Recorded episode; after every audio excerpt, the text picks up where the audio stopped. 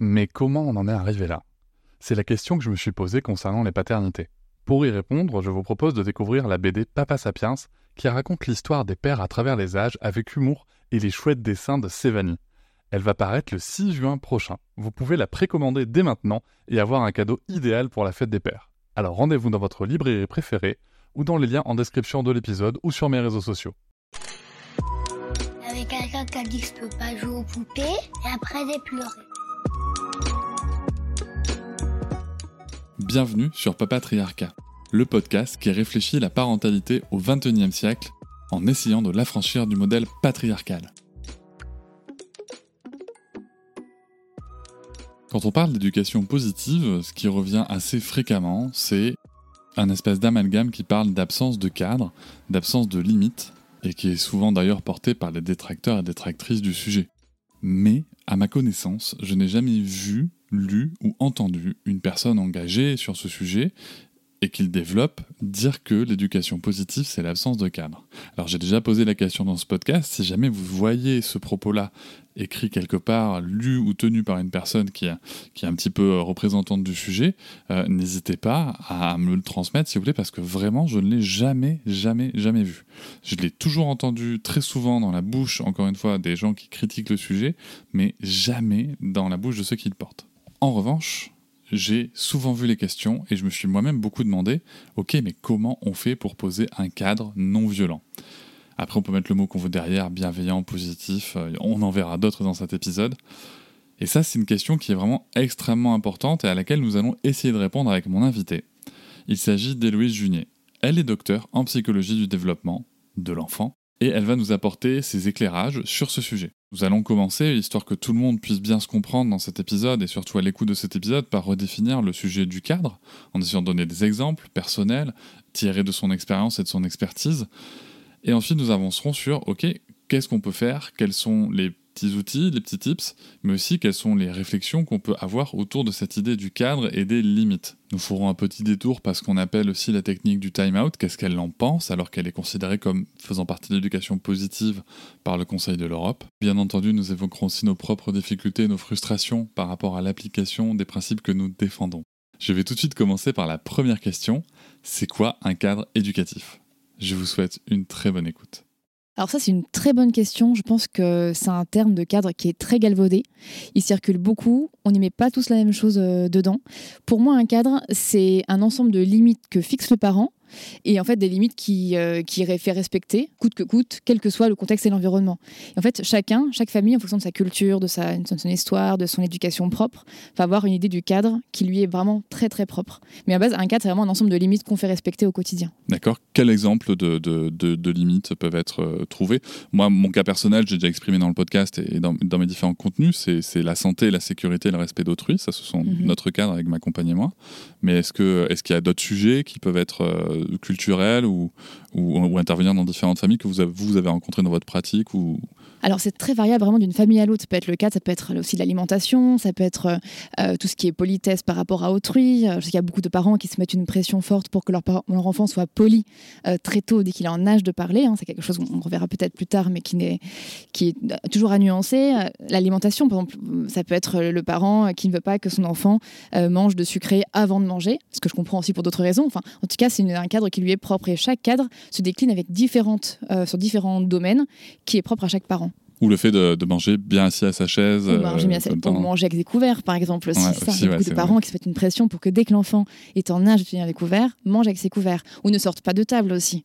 Alors qu'on sait, un jeune enfant de moins de 3-4 ans a du mal à rester assis, parce que ça, c'est pas ergonomique, sa tête est trop grosse par rapport à son corps.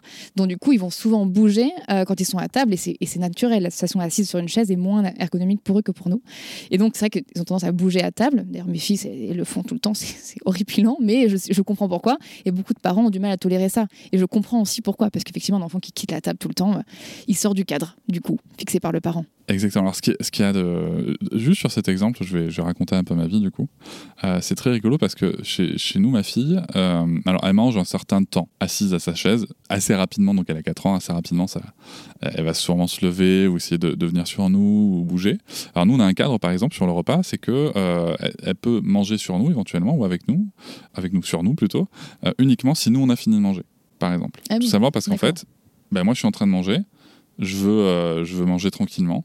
Donc, ah euh, ok, tu as besoin ou tu as envie euh, de qu'on mange sur moi, mais ça me dérange pas. Mais par contre, moi, je veux finir de manger tranquillement. Voilà, ça, c'est notre cadre. Ah, c'est votre cadre. Ah voilà. Et ce qui est très rigolo aussi, c'est que on a tendance à souvent se mettre la pression et s'inquiéter parce qu'on se dit qu'est-ce que ça va donner si elle est au restaurant, machin? Et par contre, ma fille mm. ne bouge pas quand on mange ailleurs. Alors, elle bouge pas un certain temps aussi. Euh, la dernière fois, c'était très rigolo. On était chez mes parents. 45 minutes, elle est restée assise sans broncher. C'est énorme. à 4 ans, c'est énorme. Tu vois, Même à 35 ans, c'est énorme. Tout à fait. Tout à fait. Donc, euh, c'est vrai que euh, c'est. Voilà, il y a ce cadre-là. Et après, la question, souvent, qui peut revenir, c'est qu'est-ce qui fait qu'on pose cette limite-là? C'est quoi, quoi l'enjeu sur, sur le cadre? Mais comme vous le dites, mais très pertinente, je pense qu'effectivement, les parents ont peur de l'avenir. Et en fait, je connais beaucoup, enfin, pour rencontrer énormément de parents qui me disent, voilà, si euh, elle sait pas manger avec ses couverts, et eh ben euh, à l'école ça va être compliqué. Si elle sait pas tenir à table, en société plus tard ça va être compliqué. Si elle monte sur une table, là en table basse, alors qu'elle est dans le salon, plus tard ça va être compliqué en société. En fait, on a toujours peur, je pense, de l'inadaptation de l'enfant dans un cadre qui est autre que le cadre familial. Mais on oublie une chose hyper importante que vous venez de rappeler, c'est qu'en fait, dans la famille, l'enfant se comporte d'une certaine manière, selon le cadre de la famille, mais l'enfant se comporte très bien aussi selon le cadre d'un autre contexte, en fait. Effectivement, il y a des enfants qui montent chez eux sur le canapé, mais dehors, chez des copains, qui ne le feront pas, parce qu'ils savent que le cadre n'est pas le même. Chaque mhm. cadre, enfin, les enfants sont quand même assez flexibles malgré tout. Ah, mais tout à fait. Moi, j'avais constaté ça euh, quand ma, quand ma fille était chez la nous. Oui, par euh, exemple. Que, et c'était assez aberrant d'ailleurs. D'ailleurs, s'il y avait un truc très énervant euh, en lien avec la bouffe aussi, c'est qu'elle bouffait tout chez la nounou tous les légumes, tout machin. et, chez, nous, c'était beaucoup plus compliqué. c'était la petite parenthèse. C'est pareil pour mes filles. Truc, euh, truc relou. Euh, sur, où on se sent d'ailleurs euh, nul. On se sent complètement nul. On se sent, on se sent vraiment un parent de merde. Hein, clair. Alors que pas du tout. Au moins, on mange des légumes ailleurs. Hein. C'est ça. C'était exactement ce que je me disais. C'était OK, c'est bon, ça, ça c'est fait, c'est coché. Donc, le cadre, si pour essayer de résumer le propos, c'est va être l'ensemble des, des limites euh, éducatives, éducatives sur lesquelles on ne va pas déroger. Oui, complètement, absolument.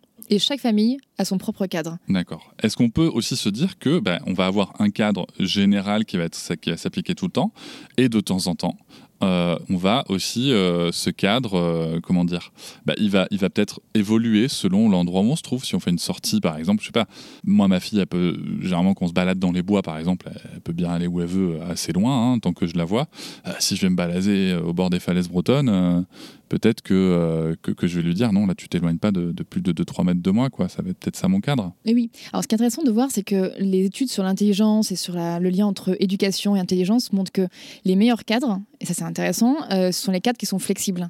Ça, c'est un cadre qui peut être remodelé selon les circonstances du contexte en question. Donc, par exemple, je sais pas, ça peut être, euh, je sais pas, sais pas, notre enfant regarde jamais la télé, mais aujourd'hui, c'est son anniversaire, il va regarder un épisode de Peppa Pig, quelque chose qui nous, qui nous, que nous détestons. Et en fait, ça, c'est un cadre qui est flexible. Et les meilleurs cadres ne sont pas les cadres qui sont stricts, rigides, tout le temps, contre vents et marées, mais les cadres qui peuvent être flexibilisés selon vraiment les circonstances de l'environnement. Mmh, tout à fait. Bah, moi, à titre personnel, c'est euh, ma fille, quand elle a été malade, quand elle a eu le, elle a eu le Covid en début d'année, euh, bah, elle était pas bien. Ça a été euh, ouais, du docteur La Peluche, quoi. C'est du dessin animé. Alors, peut-être pas, pas, toute la journée, certes, mais, euh, ah mais, oui, mais il y en avait un peu tous les jours, ouais. Un peu tous les jours pendant une semaine. Mais ça, c'est OK, en fait. Et, bah, ouais, moi, ça n'enlève rien en cadre habituel. J'étais très OK avec ça. Et d'ailleurs, et, j'étais très surpris parce qu'en fait, avec ma compagne, on se disait, mon Dieu, mais ça va être l'horreur. et en fait, ce qui, ce qui avait dingue, c'est que ça s'est défait tout seul, quoi. Et oui, oui, complètement. oui. Parce que le cadre habituel était présent en fait. Ouais. C'est pour ça, parce que la limite, elle les connaissait. C'est, euh, et, donc, voilà, je trouve ça très intéressant en effet d'avoir, de bien se rappeler qu'on peut, qu'on peut avoir un cadre et puis qu'on peut être flexible dessus. Euh, alors après, je savais pas que c'était meilleur du coup. mais c'est meilleur en quoi en fait? Alors en fait, c'est meilleur. les études montrent qu'il y a des corrélations avec la créativité de l'enfant. D'accord. Alors parce que l'intelligence, c'est quelque chose de très galvaudé, on aimait tout et rien dans ce concept-là. Mm. Mais en tout cas, au niveau de la créativité, ça l'améliorait euh, chez l'enfant. En tout cas, ça serait associé sur les plans statistiques. Oui, parce qu'on peut peut-être que ça montre que que, que, il y a plus de flexibilité de la part de l'adulte. ça ouvre le champ des possibles. Ça ouvre le champ des possibles. L'enfant est aussi dans une capacité voilà, de, remise en question. Donc, c'est, ouais, en tout cas, c'est, bénéfique et ça a été bien, bien documenté. Enfin, comme quoi, c'est important que les parents en fait, aussi s'écoutent. Eh des fois, ils disent là, j'ai posé ce cadre-là, cette limite-là, elle est très connue, je peux pas y déroger. Bah, si, bah, si bah, tu peux, en fait. Ah, bah, moi, je compte même pas le nombre de limites connues, en tout cas par, le, par la, on va dire, la généralité euh, des gens qui m'entourent ou de mes parents, par exemple, que j'ai atomisé. Bah ouais, c'est ça. C'est la vie. Après, il faut chercher aussi ses batailles. Je pense qu'il y a beaucoup de parents qui se prennent la tête au quotidien avec des limites qu'ils ont fixées, qui veulent absolument faire respecter. Mais en fait, c'est pas grave si on ne respecte pas forcément tout le temps. En fait, je pense qu'il faut vraiment lâcher prise. Je pense que le, meilleur, la meilleure manière, c'est bien démontré, mais la meilleure manière de lutter contre ce surmenage euh, de parents, contre ce burn-out parental, c'est le lâcher prise. C'est déjà de pas se mettre une pression de dingue, ne pas être perfectionniste, et puis surtout lâcher prise sur les limites. C'est pas grave si tous les jours l'enfant ne mange pas avec ses couverts, ou c'est pas grave si tous les jours il reste à table 45 minutes. C'est ok. Il va quand même devenir un adulte très bien en société. Tout à fait. On peut espérer. Tout à fait. Mais ça me, ça me rappelle beaucoup ces, cet exemple que, que, que, donnait André Stern dans l'épisode que j'ai fait avec lui où il disait euh, c'est dingue la pression qu'on met aux parents là parce que s'il n'est pas propre à tel âge, s'il n'a pas enlevé ses couches, bah, à 45 ans il va encore les porter. C'est ça, c'est ça.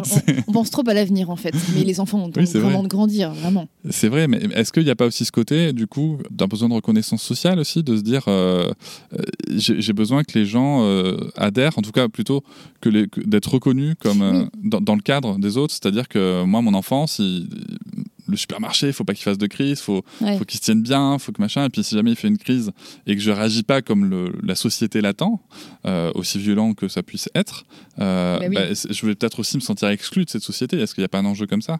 En fait, c'est marrant parce que le niveau d'éducation entre guillemets de l'enfant ou le niveau de comportement adapté de l'enfant, en fait, est un peu une vitrine du parent.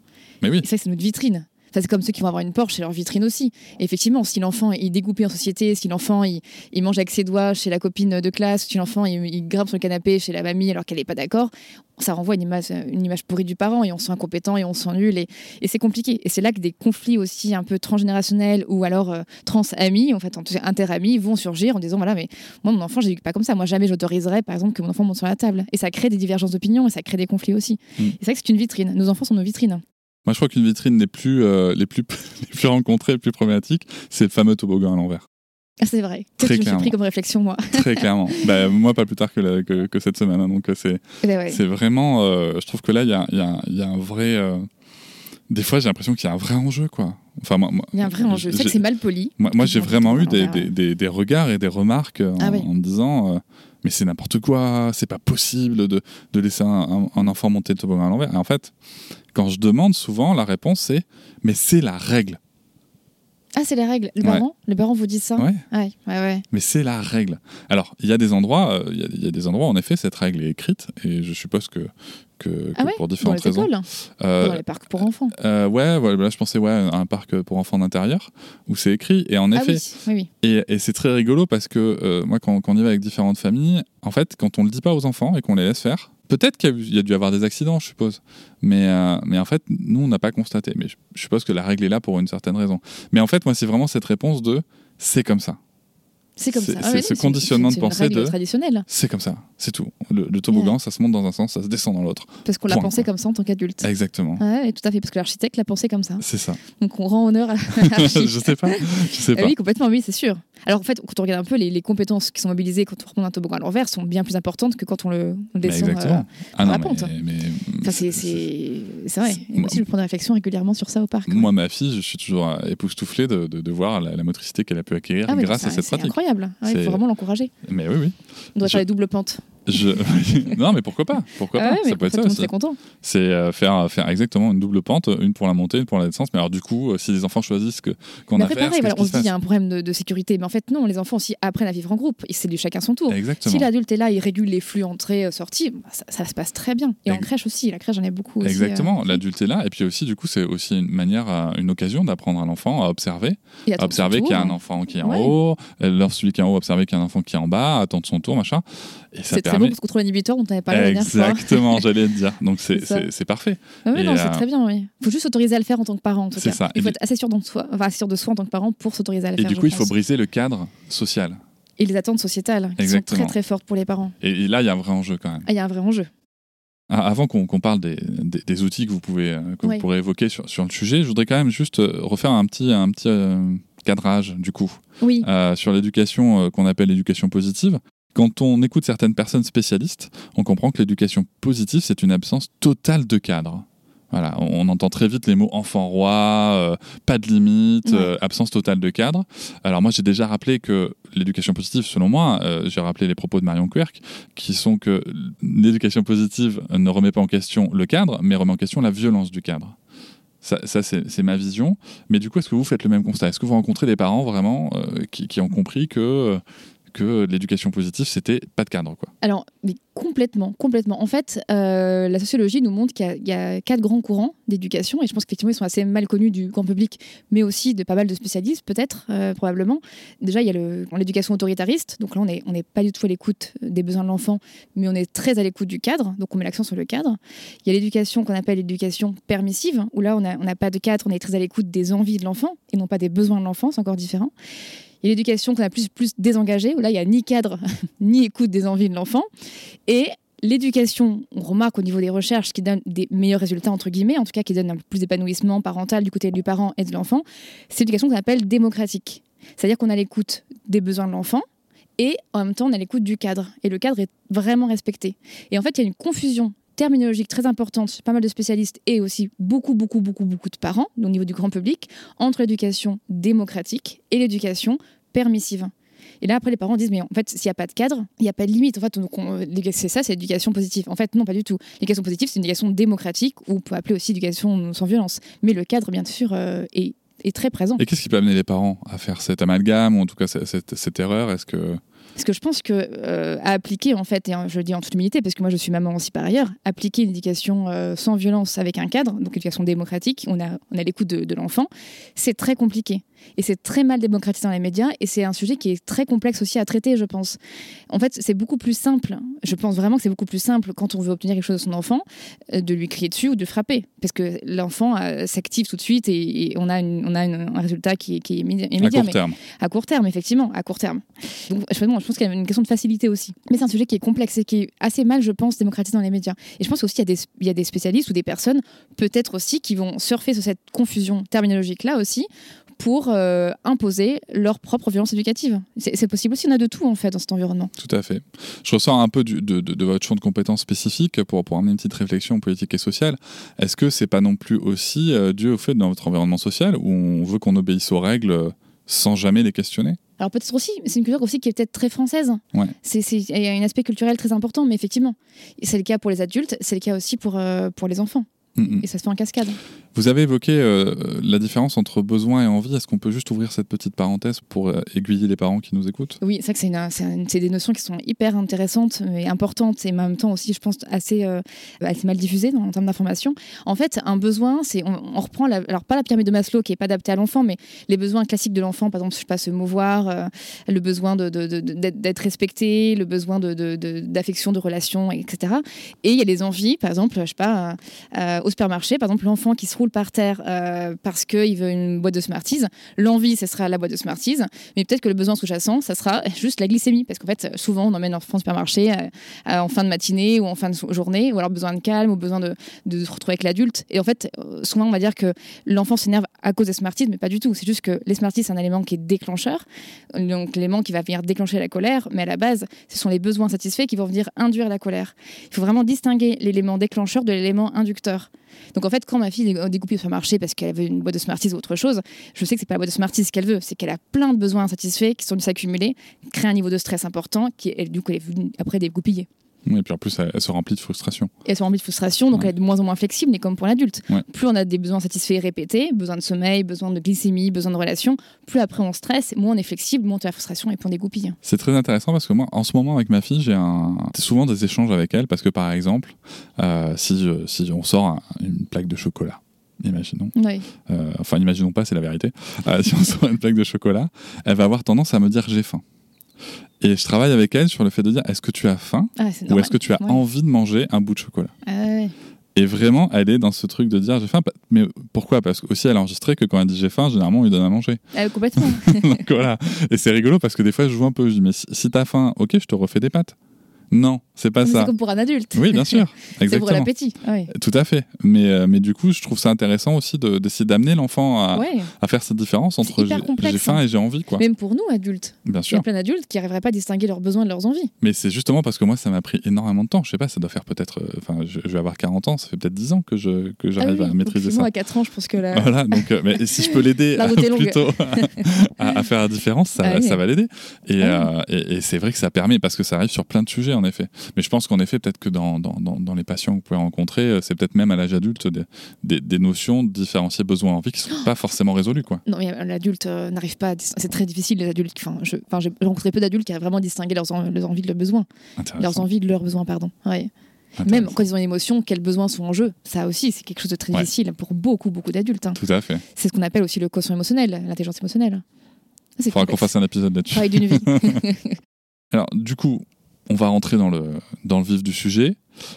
Comment est-ce qu'on fixe un cadre de façon non violente?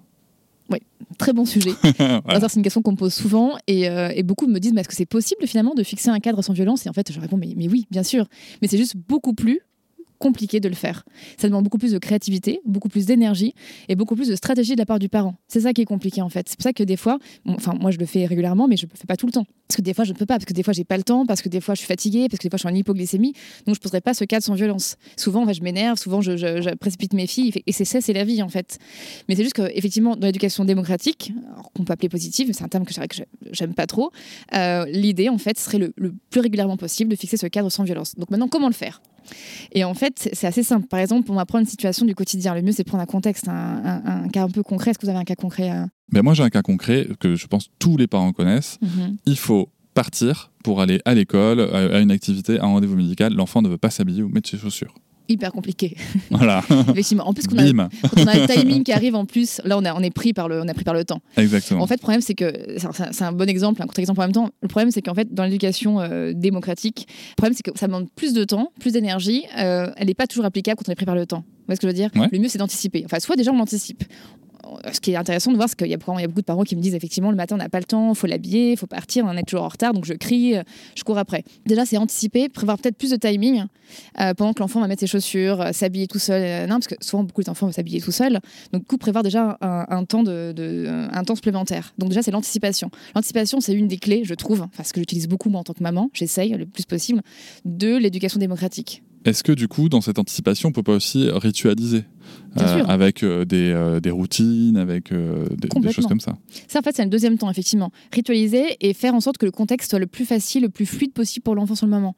Donc, effectivement, si on sait que l'habillage le matin peut être compliqué, on peut mettre ensemble, on peut mettre en place, pardon, un ensemble de routines que l'enfant va bien connaître, qui, va, qui va rendre son environnement très prévisible, et du coup éviter peut-être des rapports de force le matin qui auraient lieu au moment donné où l'enfant ne veut pas mettre ses chaussures. Ça peut être aussi le fait de missionner l'enfant, je sais pas, de dire, ça peut être sous forme ludique. Par exemple, euh, tu mets tes chaussures, euh, regarde, on va mettre les chaussures tous les deux. Le premier qui a réussi, c'est celui qui va à la porte et il a gagné, par exemple. Donc, sous forme de challenge aussi, pour stimuler un peu le système motivationnel de l'enfant. Il y a vraiment pas mal de, d'axes à trouver pour éviter le rapport de force. Mais des fois, on a, on, a, on, a, on a foiré l'anticipation et ça m'arrive hyper souvent. On a foiré les rituels, euh, c'est un moment qui est compliqué pour X raisons. On est là, on n'a plus que deux minutes pour sortir de la, maison et il y a l'école euh, qui va fermer les portes dans trois minutes. On est en, pagaille, on est en niveau de stress important. À ce moment-là, c'est le moment le plus compliqué que laissent toutes les familles qui n'ont pas forcément fait le, travail en amont. Et qu'est-ce qu'on fait? C'est là que c'est plus compliqué finalement. Parce qu'on pourrait, on pourrait dire, là, tu mets tes chaussures. Alors, on, soit, on, on va pas forcer l'enfant, mais soit on, l'accompagne à la mise de chaussures et après, il va se mettre en colère. Et dans tous les cas, quand on pose la limite, on dit, voilà, c'est fini, tu joues plus, on sort tout de suite, on pose une limite, on peut le faire. C'est juste qu'en fait, Contrairement à l'éducation autoritariste, on ne va pas en vouloir à l'enfant de se mettre en colère, on ne va pas frapper l'enfant parce qu'il se met en colère, on ne va pas lui crier dessus parce qu'il se met en colère. La colère de l'enfant qu'on a suscitée par la frustration, qui est normale, c'est la vie, on l'accompagne et on l'accepte. C'est juste ça, en fait, la grande différence. Vous voyez ce que je veux dire mhm. C'est comme par exemple un enfant, euh, je sais pas, qui. mes filles, elles sont en ce moment dans une phase de. Elles veulent toujours manger des raisins secs tout le temps. Mais je sais pas pourquoi. Bon, c'est pas le pire, hein. mais n'empêche qu'au bout d'un moment, euh, je, limite quand même un petit peu. Et, euh, et, au bout d'un moment, je dis voilà, les raisins secs, là, c'est fini. elle crie, elle pleure, mais c'est ok en fait. J'ai posé un cadre, j'étais frustrée, elle pleure, je vais pas en vouloir de pleurer, donc je prends dans les bras, je dis ok, bah écoute, t'es en colère, t'es pas contente, on verra tout à l'heure. Mais c'est juste que la colère, je leur en veux pas d'être en colère. Vous voyez ce que je veux dire ou pas? Tout à fait. Alors, est-ce que ça aussi, ça, ça, ça, invoque pas quand même chez le parent une, un certain, une certaine paix avec ses propres émotions aussi? C'est-à-dire bah, C'est-à-dire que par exemple, si j'ai l'impression que mon enfant crie, ça peut réveiller euh, chez moi des, bah, ce que moi j'ai connu étant enfant. Oui. Euh, ça peut réveiller plein d'émotions quand même euh, de mon passé, mais aussi peut-être avoir l'impression bah, que là ça va pas, que, que, que, moi il faut pas, on n'a pas à me parler comme ça, qu'on n'a pas à me crier dessus. Bah, c'est ça. Ouais. C'est ça aussi qui C'est ce que beaucoup d'adultes pensent en fait. En mm. fait, ils pensent que quand l'enfant crie, il leur crie dessus. Ouais. Vous voyez, il s'approprie en fait les cris de l'enfant. Il voit ça comme un manque de respect. Mais ça n'a rien à voir avec le respect. C'est tellement différent le respect. Il voit ça comme, comme un manque d'amour, comme un manque de respect, un manque d'estime pour le parent. Non, c'est juste que l'enfant, en fait, il a un besoin satisfait sur le moment où il a une, on a une, une frustration de manière légitime ou pas, on s'en fiche. C'est une frustration, elle est là, elle est ok, c'est la vie. L'enfant réagit, c'est tout. On accueille ça et puis hop, deux minutes plus tard, on passe à autre chose. Moi, je sais que c'est dans une situation comme ça que ma fille m'a dit pour la première fois, papa, je t'aime pas. Ouais, bah oui. Et puis, parents ont peur de pas être aimés aussi. Et ça pique. Euh, moi, moi ça m'a piqué la première fois, bien entendu. Et la réponse a été, bah, écoute, même quand tu m'aimes pas, moi, je t'aime. Voilà, juste pour. Oui. Après, le mot amour, chez un enfant de 2 ans, 3 ans, 4 ans, c'est pas la même sens, signification que pour l'adulte. En fait, faut pas braquer, en fait. Petite parenthèse, le mot amour, c'est quand même un mot ultra chiant dans notre langue. Oui, non, mais oui, Parce oui, oui, on, le met derrière l'amour romantique, l'amour filial. Enfin, voilà, non, mais oui. C'est quand même un mot ultra. Et pour nous, c'est un mot qui est très fort, mais pour les enfants, ça n'a pas la même signification, la même symbolique aussi. Exactement. Euh, autre cas pratique, allez, bah tiens, la crise au supermarché, du coup. Mon enfant pète un câble. Euh, est-ce que, est-ce que, est-ce que je dois lui faire un câlin, lui dire que euh, et attendre que ça passe? Est-ce que je dois lui dire, t'as intérêt à arrêter ta crise, sinon tu vas voir ce qui va se passer à la maison? Est-ce qu'il faut que j'en tire une devant tout le monde? Bon, évidemment, il y a des, il y a des réponses qui sont. ça, c'est le cas pratique, la question que me pose 9 journalistes sur 10 Allez. Alors en fait, en fait c'est les cas pratiques qui rencontrent beaucoup de, beaucoup de parents. D'ailleurs, je préconise le drive hein, pour ceux qui veulent, euh, qui trouvent que la vie est, est trop courte, euh, c'est beaucoup plus simple. Alors déjà, il faut juste remettre un petit peu le supermarché dans un contexte sensoriel. Pour un enfant, pour un adulte déjà, mais pour un enfant, un supermarché, c'est une bombe sensorielle. Il y a des jeux de lumière, il y a des, beaucoup de couleurs, il y a beaucoup de tentations, il y a beaucoup de fatigabilité visuelle aussi, auditive, il y a beaucoup de passages, beaucoup de gens qui bousculent, qui poussent. Il y a énormément de frustration aussi, dans le sens où l'enfant veut des paquets de bonbons qui sont à sa hauteur, qui font du bruit, qu'il ne peut pas avoir. Donc, en tout cas, à la base, le supermarché, c'est un lieu de, de surstimulation sensorielle et de frustration pour l'enfant. Si on emmène en plus son enfant au supermarché quand il est fatigué, Genre, déjà, il a un kilo de stress euh, dans la tête. Et en plus, quand il a faim, ce qu'on fait tous en fait, souvent, c'est on va faire les courses pas le matin à 9h. On y va quand on a un petit peu faim, vers 11h30 midi, ou alors vers 18h après la journée de travail. Là, en fait, en allant sur le marché à cette heure-là, dans ce contexte-là, c'est pas qu'on se tire une balle dans le pied, mais c'est juste qu'on y va un petit peu avec un gros sac à dos sur le dos. Hmm. Nous-mêmes en tant qu'adultes, parce qu'on est fatigué, pour nous aussi, ça nous surcharge de sensations, le supermarché, et aussi chez l'enfant. Donc forcément, si l'enfant, au bout d'un moment, on fait les courses, il y a plein d'interdits il faut qu'il mette à mal son contrôle inhibiteur sans arrêt. En fait, il faut qu'il le mobilise. Pas toujours en capacité de le faire. C'est un peu plus compliqué pour lui quand ils sont plus jeunes. On augmente le niveau de frustration, de stress, de vigilance, d'inconfort de l'enfant et donc aussi de l'adulte. Donc déjà, le contexte étant posé, au bout d'un moment, avec toutes ces frustrations, tout, ces, tout ce contexte sensoriel qui s'accumule, l'enfant jette son dévolu sur un paquet, je ne sais quoi, de gâteaux. Le parent dit non parce qu'effectivement, c'est pas l'heure de manger des gâteaux, parce que non, c'est pas l'enfant décidé, parce que là, bah, c'était pas le lieu d'acheter ce paquet de gâteaux. Il dit non. L'enfant, il a déjà un background énorme au niveau du stress et un niveau de cortisolémie qui est extrêmement augmenté, plus que si c'était à la maison. Le même nom, à la maison, il aurait supporté, peut-être. Au supermarché, il ne le supporte pas, parce que le contexte est défavorable. Donc, là, il explose. I'm Sandra, and I'm just the professional your small business was looking for. But you didn't hire me, because you didn't use LinkedIn Jobs. LinkedIn has professionals you can't find anywhere else, including those who aren't actively looking for a new job, but might be open to the perfect role, like me. In a given month, over 70% of LinkedIn users don't visit other leading job sites. So if you're not looking on LinkedIn, you'll miss out on great candidates like Sandra. Start hiring professionals like a professional. Post your free job on linkedin.com/people today. Déjà quand on voit un petit peu tout le background, on se dit l'enfant, il y a peut-être des raisons d'exploser. Mais en plus le pire, c'est que à ce moment-là dans le supermarché, le parent il n'est pas seul il y a une, deux, trois, quatre, cinq, six, sept, huit personnes qui le regardent en train de juger son éducation. Donc pression sociale, hyper anxiogène, je l'ai vécu, c'est affreux. Euh, donc le stress du parent augmente, donc il est beaucoup plus impulsif, il est beaucoup moins à l'écoute de soi-même et de l'autre. Le stress de l'enfant augmente aussi, c'est quand même, quand même une phénomène de contamination un peu euh, émotionnelle. Donc là, les deux partenaires sont au niveau de stress maximum. On arrive beaucoup moins bien à gérer le stress de son enfant au supermarché qu'on le ferait dehors sur le parking ou qu'on le ferait chez soi. Donc moi, ce que je préconise, enfin moi, ce que je fais en tout cas en tant que maman qui galère comme les autres parents, je, quand ça arrive, quand si l'une de mes filles dégoupille dans un lieu public, ce supermarché ou autre, je, je, je vais pas la frapper, je vais pas lui en vouloir, même si intérieurement je me dis mais pourquoi maintenant? Je peux pas attendre un quart d'heure. Je prends mon enfant, je pose les courses et je m'en vais je ne reste, je, moi, j'arrive pas. Après, c'est parce que moi, je suis peut-être euh, trop vulnérable, mais je n'arrive pas à gérer l'émotion d'un enfant et mon propre stress devant un regard social aussi oppressant. J'ai besoin de prendre de la distance et généralement sur le parking, là où il y a de, là où il y a de l'air, là où je suis seule avec ma fille, j'arrive à ça redescend très très rapidement finalement. Donc pour moi, c'est prendre la distance avec les partenaires sociaux qui nous jugent beaucoup et qu'on sent ce jugement. Vous voyez ce que je veux dire? Ouais. Alors moi, du coup, j'ai une autre pratique euh, mais qui, qui est dans l'anticipation aussi un petit peu. Aussi, bah euh, alors déjà, je, en effet, comme vous le dites, moi j'essaie d'éviter les courses, euh, mais parce que mon mode de vie me le permet, au moment où j'ai faim. Et c'est même pas pour ma fille, c'est parce que sinon moi j'achète un gros paquet de conneries. en fait, quand j'ai faim et je passe dans un truc qui me donne, qui me donne envie, je l'achète. Tout est pensé pour ça. Voilà, exactement. Et du coup, je me retrouve en plus à dépenser de l'argent d'une manière totalement non, non cohérente avec, avec, avec mon mode de vie. Par contre, j'ai remarqué un truc, c'est que à partir du moment où je vais m'accorder un maximum, enfin du temps dans ces courses et des fois pas forcément beaucoup plus, mais juste un petit laps de temps pour par exemple jouer à cache-cache à un moment dans un rayon avec ma fille. Hmm. Euh, elle adore s'asseoir par exemple dessous le caddie là où on peut poser les gros sacs ou s'accrocher au caddie sur le côté. Euh, voilà, quand je prends du temps un petit peu comme ça, voilà un peu ludique. Bah, déjà un, elle est pas en train de regarder les paquets de bonbons et deux, euh, bah, je, je, me dis que ça, ça, la recharge en fait quelque part et que la frustration qui va peut-être venir à la fin, bah, peut-être mieux à l'accueillir. C'est l'anticipation. Exactement. Euh, et, se dire, voilà, c'est qu'à un moment, on peut aussi se rendre tout agréable. Et souvent, en plus, ce qui est rigolo, alors bien sûr qu'on nous regarde aussi très bizarrement des fois dans le, dans le magasin, hein, je vous le cache pas. C'est Ghost Papa qui est en train de jouer à cache-cache euh, au, rayon, euh, euh, je sais pas, café, c'est n'importe quoi. Quel laxisme. exactement, quel laxisme, c'est incroyable. et en attendant, je me tape jamais de crise. ouais, c'est ça, oui, parce que vous anticipez. Vraiment jamais. Alors après, euh, je tiens juste à, à, repréciser un peu quand même euh, le fait qu'il y a aussi un contexte social, culturel et socio-économique euh, dans, dans, notre propos. tout ce que je viens de dire par rapport au fait de faire les courses à la bonne heure, ça, ça reste de l'ordre de la préconisation. Bien évidemment que quand on travaille de, de 8h à 19h et que, et que nos créneaux de course, ben, on les fait quand on peut. C'est trop ben, compliqué, oui. Justement, là, on peut intervenir sur le fameux lâcher prise que vous évoquiez. C'est qu'à un moment, ça ne, veut pas dire, ça ne fait pas de, de, de vous ou de nous de, de bons ou de mauvais parents. C'est juste qu'en fait, on a aussi un contexte de vie et que bah, il faut réussir à s'adapter à ça quoi. Complètement. Ça je trouve que le drive quand même c'est une super euh, c'est ouais, grave. Une super nouvelle. drive. Le, drive c'est vrai que c'est une bonne euh, ah une bonne option euh, sur sur ce sujet-là quoi. C'est vrai. On, ah peut, on, peut, faire les courses ce soir tranquille en regardant sa série. Ah mais c'est royal. non mais c'est vrai. Et ça par exemple c'est c'est c'est une vraie bonne option pour les adultes. C'est une vraie bonne ah option qui permet de de s'éviter ces problématiques là. C'est clair la vie est trop courte faut y aller quoi. Mm.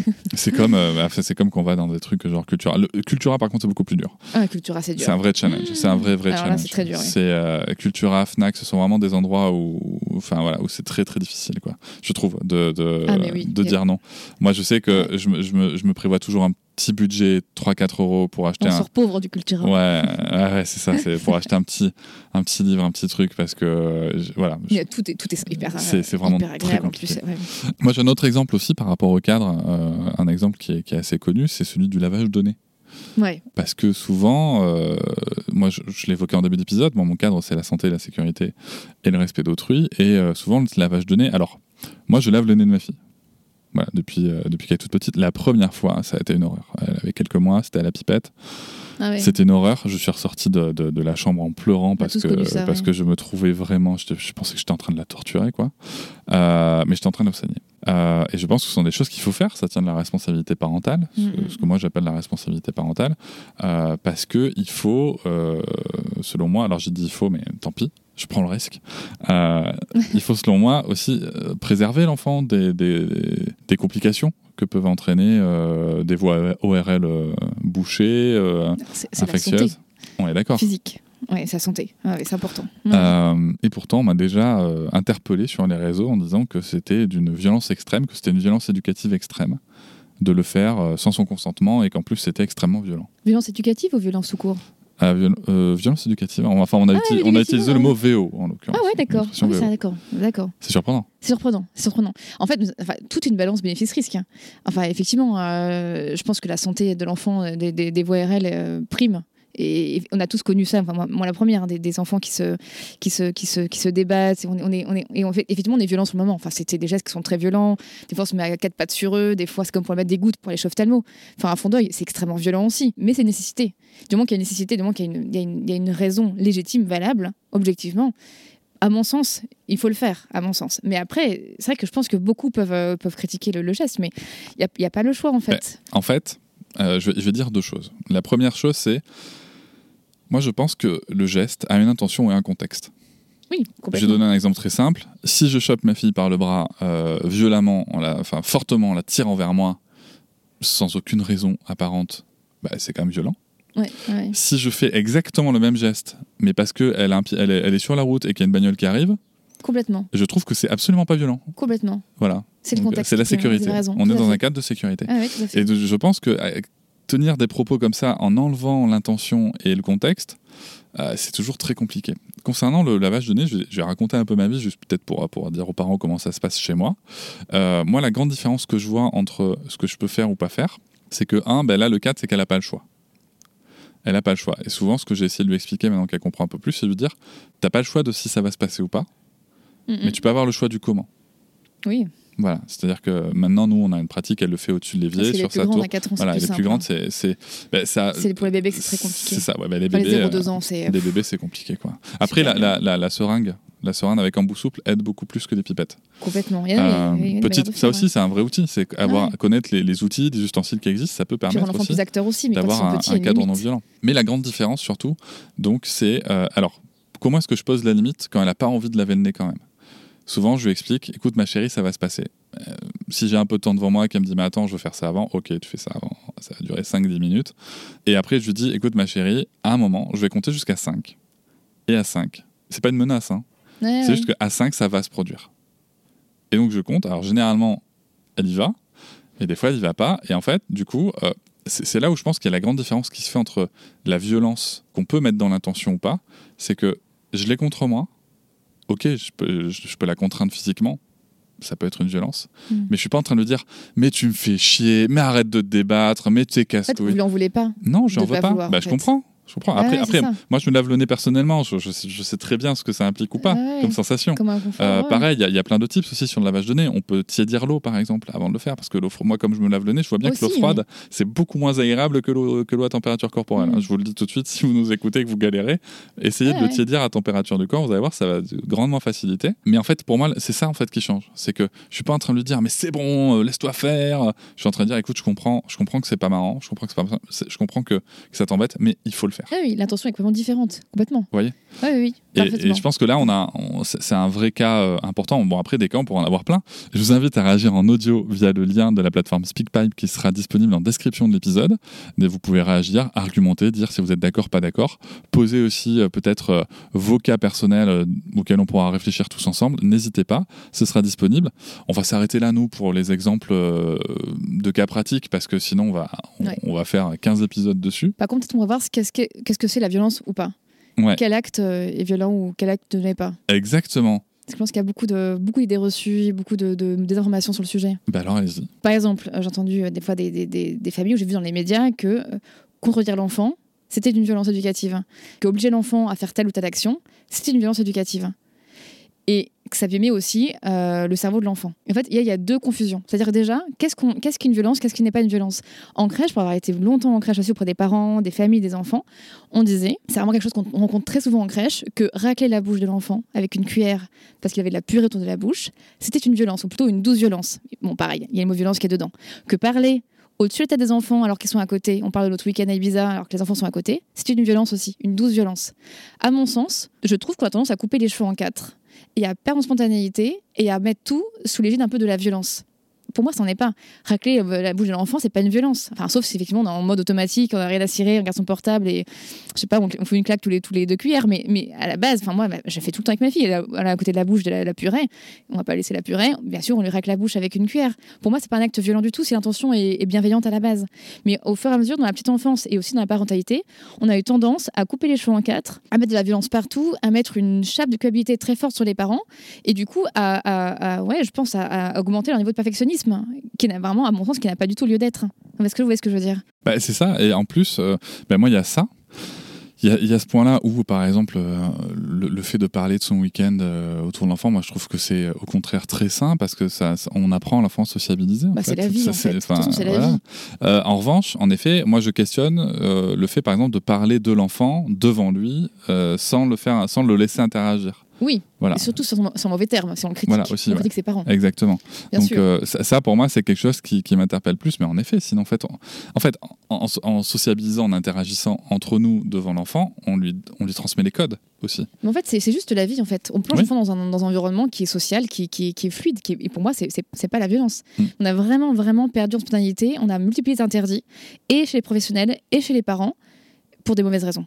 Et là, vous touchez un point qui est en effet, je pense, important, c'est que on, est quand même en France, dans un pays où, malgré la loi, la claque et la fessée sont quand même euh, encore monnaie courante euh, et sont même assez régulièrement défendues par bien des gens, y compris dans de très grands médias, euh, et, y compris par des gens qui ont une très grande visibilité. Donc, en fait, si vous voulez, moi, c'est préoccupant. Si, notre seul débat c'était euh, discuter au-dessus de l'enfant ou, euh, ou racler la bouche de l'enfant, mais je serais, je serais, je serais ravi. Une société irait bien. Je serais, ravi, vraiment. Euh, je pense que tout ça, ce sont des sujets. C'est des non-sujets. Mais c'est ça, ce sont des non-sujets. Moi, moi, ce qui m'intéresse plus, c'est justement le propos que vous teniez, c'est comment est-ce qu'on fait pour, pour, pour essayer de. Alors, non pas de maîtriser, mais essayer d'améliorer de, son rapport à la frustration, à l'accompagnement de la frustration, à sa propre frustration intérieure aussi. Complètement. Pour justement euh, essayer d'éviter ces moments où on peut dégoupiller. Voilà, où on peut dégoupiller. Euh, et il y a aussi ce moment où, vous l'avez signalé quand même, vous l'avez souligné plusieurs fois dans l'épisode, mais il y a aussi ce moment où ben, on va pas réussir à être dans ce cadre euh, non violent et démocratique et, positif, où on va, ben, par manque de temps, par...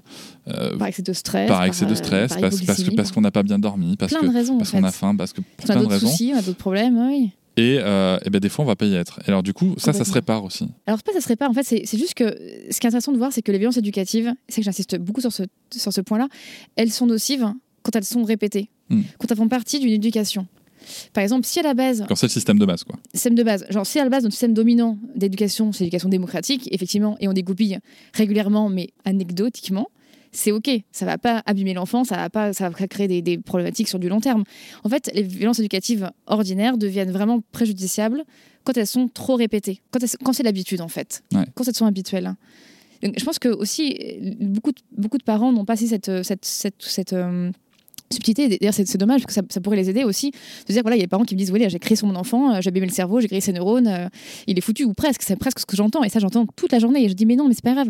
Moi aussi, j'ai créé sur mes enfants. Et, moi aussi, je les ai bousculés. Moi aussi, j'étais énervée. Moi aussi, je les ai contredits euh, avec violence. Parce que des fois, j'en peux plus. Mais ça, c'est OK. C'est la vie. Quand ça arrive, moi, quand je me sens nulle, ce qui arrive dans la vie régulièrement, je m'excuse si je peux, et après je passe à autre chose. Mais c'est quelque chose de, naturel qui fait partie de la relation humaine. L'idée, le tout, si on peut, c'est reprendre ça avec l'enfant après, de dire voilà, là, franchement, j'aurais pas dû faire ça, je suis désolée, j'étais nulle, je me suis sentie, j'étais en colère, etc. Mais c'est ok, ça arrive. Moi, j'ai une pratique euh, qui est la mienne, hein, euh, qui est une sorte de dérivée de la CNV, où généralement, bon, déjà, je me calme, euh, mais moi, j'ai la chance d'arriver à me calmer assez vite. Généralement, ce que j'explique, c'est écoute, il s'est passé ça, j'ai ressenti ça, je me suis comporté comme ça et j'aurais préféré me comporter comme ça. Et souvent, ça surprend les gens. Parce que je m'excuse pas forcément. Euh, et je leur explique que les excuses, faut aussi que ça ait un sens.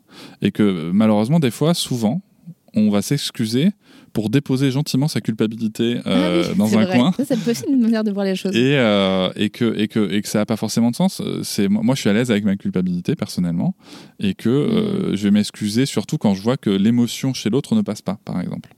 Oui, euh, complètement. parce que bien souvent, ma fille, en fait, une fois que je lui explique comme je viens de le faire, elle fait OK, très bien. Et elle passe à autre chose, en fait. Mais la base de CNV, enfin CNV pour euh, dire aux gens, c'est la communication non violente. Oui, pardon, tout à fait. C'est une très belle manière de réagir. Euh, et donc moi, c'est ma petite adaptation personnelle. Ouais, complètement. Et, et, et, ça, et ça amène des résultats assez intéressants. Ah oui, tout à fait. J'ai une dernière question quand même pour aller sur un sujet qui fait débat. Encore un. Encore un. On a quand même beaucoup dans ce domaine. Voilà. le Conseil de l'Europe qui a donné une, définition d'éducation positive. Il recommande aussi, et il n'est pas le seul, il y a aussi d'autres spécialistes de l'éducation qui le revendiquent euh, comme, comme un outil, euh, c'est l'utilisation de ce qu'on appelle le time out comme une méthode et une punition, je mets des guillemets, hein, une punition non violente. C'est aussi décrit euh, dans les documents du Conseil de l'Europe comme étant une méthode visant à l'obéissance de l'enfant. quel est votre avis, vous, sur, sur ce type de méthode? Alors en fait pour moi, donc le time out, pour dire un petit peu, oui vous pouvez le définir tout à ouais, peut-être c'est vraiment le fait de, d'exclure l'enfant et de lui demander de rester dans sa chambre, dans un lieu autre, parce qu'il a eu un comportement inadapté que le parent a jugé inadapté. L'idée, c'est de, c'est de, c'est en effet euh, d'exclure l'enfant pendant un, temps donné euh, parce qu'il y a un comportement qui est inadapté, que on veut, euh, on ne veut pas reproduire le, que le comportement se reproduise, et donc on va exclure l'enfant. alors, on ne parle pas d'une exclusion au coin, sans, sans, rien à, avec juste le mur à regarder, mais dans sa chambre avec ses jouets, en tout cas hors du temps collectif. C'est tel que c'est décrit et préconisé. et si le comportement continue de se répéter, on va augmenter le temps d'exclusion. Si l'enfant refuse la punition, on va augmenter le temps d'exclusion. Et par contre, il est bien aussi expliquer qu'on parle du comportement et qu'on dit pas à l'enfant tu es ceci, tu es comme ça, voilà. Alors en fait, je pense déjà c'est un outil pour moi d'éducation qui relève de l'autoritarisme. Mhm. Effectivement, comme vous le dites très bien, ça amène l'obéissance de l'enfant. on a une dynamique quand même qui est pyramidale en termes de, de hiérarchie entre le parent et l'enfant. Donc pour moi, on n'est pas du tout dans l'éducation démocratique, on est vraiment dans l'éducation autoritariste. Après, effectivement, aujourd'hui, le Conseil de l'Europe le préconise, en tout cas l'accepte. Peut-être pas pour toujours, peut-être, je pense que ça sera temporaire, ça, ça va être revu avec toutes les avancées aussi euh, des recherches sur la question depuis le temps, mais c'est absolument pas euh, un outil que je recommande, pas, du tout. En fait, après, si jamais le parent déborde, si jamais le parent est excédé, s'il menace de frapper son enfant, de lui faire du mal plus que ça, effectivement, une exclusion, en tout cas, c'est ou c'est le parent qui part ou c'est l'enfant qui part, mais il faut qu'il y ait une distance physique entre l'enfant et l'adulte. C'est salvateur. C'est une balance bénéfice-risque là qui est respectée. Mais si c'est vu comme un, comme un outil d'éducation euh, au jour le jour qu'on applique tout le temps habituellement dès que l'enfant a un comportement inadapté, pour moi, on est dans l'autoritarisme. C'est un grand paradoxe. C'est ça que je pense que ça va, la de l'Europe ne conservera pas longtemps, cette euh, préconisation. C'est vrai que ça date de 2006, euh, bah l'édition de ce document. Belle lurette était bien avant la loi 2019 aussi. Mais en effet, alors, je trouve ça très intéressant, je vous remercie de l'avoir dit, de rappeler aussi qu'on est quand même dans un contexte de violence éducative en France qui reste très fréquente et souvent physique et assez, et assez extrême, on pourrait, on pourrait utiliser ce mot-là. Et que moi, c'est vrai que ce, ce, sont des débats qui, où je me dis, mais à quel moment on se dit que le débat est là? C'est-à-dire C'est-à-dire qu'aujourd'hui, il y a quand même des, milliers d'enfants chaque jour hein, qui, sont frappés qui sont extrêmement humiliés, hmm. euh, qui sont euh, voilà, et, surtout en France. Et rappelons les chiffres hein, que qu'avait évoqué Adrien Taquet euh, quand il était encore en poste. un enfant meurt tous les cinq jours sous les coups de ses parents. Mhm. et sachant que la Fondation pour l'enfance a jugé que ce chiffre-là était très sous-estimé. Pour moi, le sujet il est là en fait en, priorité. si on n'avait que cette question-là, je sais que je me répète du coup, mais si on n'avait que la question de time out ou pas time out à se poser, mais je serais encore une fois ravi. Ce serait facile. Hein. Mais vraiment, je serais ravi. Vraiment, hein, je serais ravi de la situation, de, l'évolution de la situation de l'enfance dans le pays, quoi. Mm, mm, mm. Mais c'est pas le cas. Absolument. Euh, après, en effet, je suis aussi ravi de vous entendre dire que bon, bah, le parent qui craque et qui sent qu'il va, qui, va en coller une, il ben, vaut peut-être mieux utiliser cette méthode-là plutôt que de lui en coller une. Ça, on est d'accord. Ou le mieux, en fait, c'est que le parent parte, quitte la pièce. Tout à fait. moi, souvent, je quitte la pièce quand j'en ai marre, en fait. Oui, si oui, on peut. Oui, mais voilà, c'est si on peut aussi. Si on peut. Si on peut en, tout cas, il faut une distance physique. Il y a, il y a différents... avec ça. Voilà, tout à fait. C'est comme par exemple, on dit toujours, il faut répondre aux pleurs des bébés. Bien sûr, mais ça, c'est l'idéal. Mais dans la vraie vie, quand on n'en peut plus, on pose l'enfant, distance physique, on va ailleurs. Parce qu'il y a un risque de maltraitance physique. Il est là le risque. Hein. J'ai une anecdote là-dessus. C'est la première fois où ma compagne en fait, a repris le travail. Donc j'étais, moi, j'étais encore en congé parental, donc j'étais seul avec ma fille. Elle avait euh, deux mois et demi. Et, euh, et donc, euh, grosse crise quoi. Grosse crise franchement enfin plusieurs très grosses crises toute la journée où j'avais beau donner du lait jouer du pot à pot tout ce qu'on veut. hein. c'était très compliqué.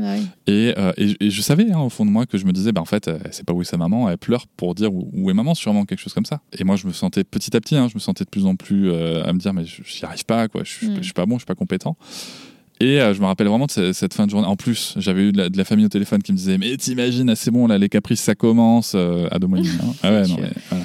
Donc, grosse influence négative. c'est dingue. Hein. Et, euh, et, en fait, j'ai fait le choix. Et je sais que quand j'ai raconté ça, il y a des gens qui m'ont dit que j'avais fait preuve d'une grande violence éducative ordinaire. Ouais, vous avez fait quoi? Et en fait, ce que j'ai fait, c'est que j'ai senti en moi vraiment que ça allait pas le faire. Hmm. Et je l'ai posé de manière sécurisée. C'est-à-dire que je l'ai posé dans son parc. Bah oui. Il risquait rien j'ai pris le temps de souffler en faisant le tour de la maison. Pas du pâté de maison, mais juste de la maison. Ça, a, ça a duré quoi ah Je sais pas, entre 3 et 5 minutes. J'ai soufflé, j'ai appliqué une petite technique de relaxation euh, que, que, je connaissais. Euh, truc tout con aussi, j'ai bu un grand verre d'eau. Et je suis revenu, j'allais mieux. Et, là, je la prends dans mes bras, elle arrête de pleurer. Bah oui. Ce qui a beaucoup de sens en fait. Et c'était dingue. Et c'était vraiment dingue. Et je me suis dit, c'est ouf l'effet que notre état intérieur peut avoir sur l'enfant. Ah, c'est pas le sujet de l'épisode, donc je, ne vais pas, je vais pas aller plus loin que ça. Mais c'est vrai que quand on peut s'isoler, eh on, on, peut le faire. Mais surtout, moi, ce que je veux dire aux parents, c'est, comme vous l'avez très justement souligné, euh, n'allez pas croire que parce que une fois ou même de temps en temps, il y a un écart par rapport au cadre et, à l'éducation que vous proposez, ça va tout à coup bousiller tout ce que vous avez fait ou, griller les neurones du cerveau de votre Mais complètement, vraiment. ça, il faut vraiment que les parents le comprennent. C'est pas, il faut vraiment qu'ils lâchent prise. Et on a vu que l'un des principaux facteurs de protection du burn-out parental, c'est le lâcher prise. Il faut qu'on lâche prise on n'est pas des parents parfaits, et, moi non plus, et, mes, amis qui sont petits de petite enfance non plus, on est tous en train de galérer, mais on le fait de manière anecdotique et c'est pas grave, et on continue. Il y a aussi, euh, je, vais, je vais finir là-dessus, si vous permettez, et on va pas développer, mais je voudrais juste quand même aussi rappeler qu'il y a quand même un sujet euh, sociologique euh, et de genre, et de stéréotypes de genre, puisque souvent ce sont bien les mères et les femmes qui se mettent cette énorme pression, oui. parce que c'est aussi ce que la société leur renvoie comme attente vis-à-vis de leur position sociale, et que j'espère qu'avec les travaux sur le stéréotype de genre, il y aura, on avancera sur le sujet. Merci beaucoup, Avec plaisir. pour, pour ce bel échange. Je vous remercie de m'avoir écouté. Je vous invite à vous abonner au podcast sur votre plateforme préférée et à me retrouver sur Instagram, TikTok, Facebook et sur le blog papatriarca.fr. À bientôt!